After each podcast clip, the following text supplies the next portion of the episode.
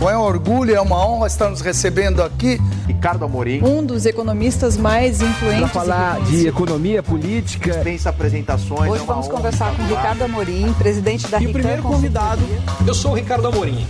Um grande prazer estar aqui com vocês.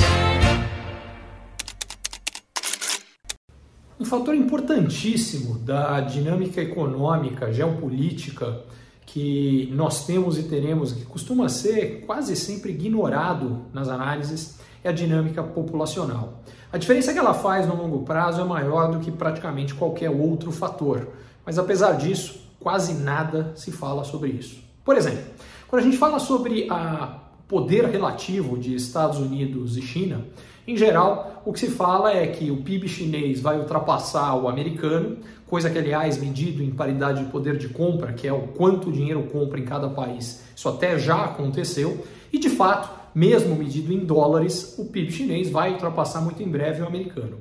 E baseado nisso, as pessoas falam: bom, então a China vai se tornar um país muito mais poderoso que os Estados Unidos. Aí é que está faltando levar em consideração a dinâmica populacional. Porque a população da China vai despencar ao longo deste século e já a americana vai crescer. A diferença está principalmente na habilidade dos Estados Unidos de atrair imigração coisa que a China e a maior parte dos países do mundo, o Brasil inclusive, não tem ou tem muito pouco. Como o número de filhos por mulher hoje é inferior ao que é necessário e vem caindo, ele deve cair mais no futuro, ao que é necessário para a gente manter a população estável, o que está acontecendo é que a população do mundo ainda cresce por algumas poucas décadas e depois ela começa a despencar. O resultado disso aqui é que em 2100 a população americana vai ser maior do que a chinesa. E, portanto, para que a China continuasse no final desse século a ter uma economia maior que a americana, ela teria que ter uma renda per capita maior do que os Estados Unidos, coisa que não parece nada provável.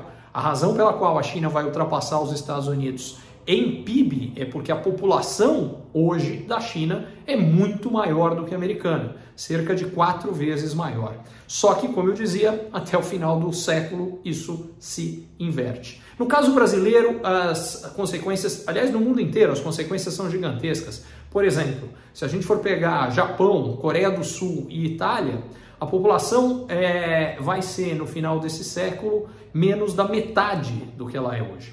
O que isso significa na prática é que, por exemplo, a gente vai ter pressões gigantescas no sistema de previdência em todos os países do mundo, porque vai ter cada vez menos gente trabalhando para sustentar um número de aposentados cada vez maior. É menos gente nascendo e a gente vivendo cada vez mais tempo.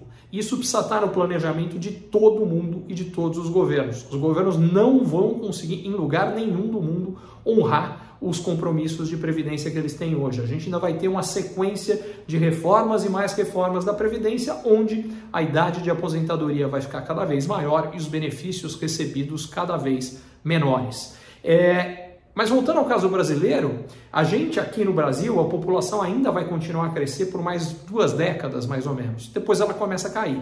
E o resultado disso é que em 2070 a população no Brasil vai ser menor do que ela é hoje. Em 2100, bem menor do que ela é hoje. Isso aqui é relevante porque quase sempre as pessoas estão preocupadas com os problemas associados com superpopulação. Mas os grandes problemas que a gente vai ter Nesse século, a grande maioria deles vai estar associado com falta de população e não excesso dela.